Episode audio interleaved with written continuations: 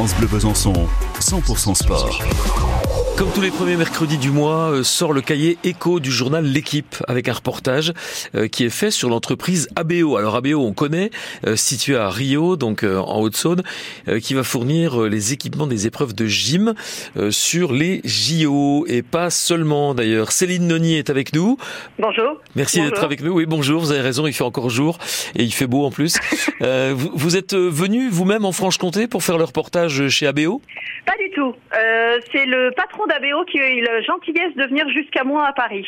Alors cette entreprise euh, va fournir euh, murs d'escalade, panier de basket des Jeux de, de Paris. Euh, voilà, c'est quand même pas rien pour pour notre région. Non, c'est vrai que c'est une holding qui existe depuis 2002 maintenant et qui bah, apparaît aux Jeux Olympiques via euh, ses marques, quelles qu'elles soient d'ailleurs, hein, depuis 2012 maintenant. Qu'est-ce que vous avez appris de, de ce reportage? Qu'est-ce qu'on apprend quand on lit euh, le cahier écho du journal L'équipe?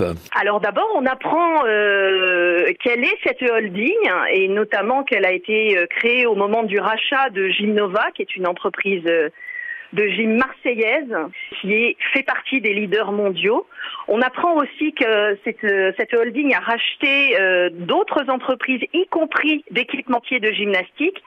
Et euh, ce qui me semble intéressant, c'est de voir la stratégie que la holding a pu mettre en place pour euh, positionner plutôt telle ou telle entreprise. Euh, donc là, en l'occurrence, puisque les jeux étaient en France, la question ne s'est même pas posée puisque l'autre entreprise euh, est plutôt d'origine néerlandaise.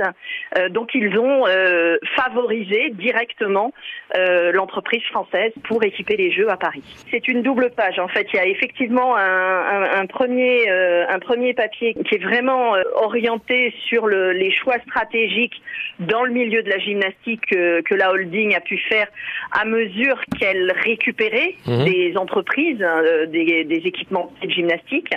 Euh, ensuite, il y a un autre papier donc beaucoup plus axé sur euh, euh, sur entreprise pour les murs d'escalade et, et Scale 2 qui est une, une entreprise néerlandaise pour les buts de basket mhm. pour expliquer que eux en fait ont un petit peu été le choix du roi puisque ce sont les partenaires des fédérations internationales et qu'elles ont été favorisées à ce titre.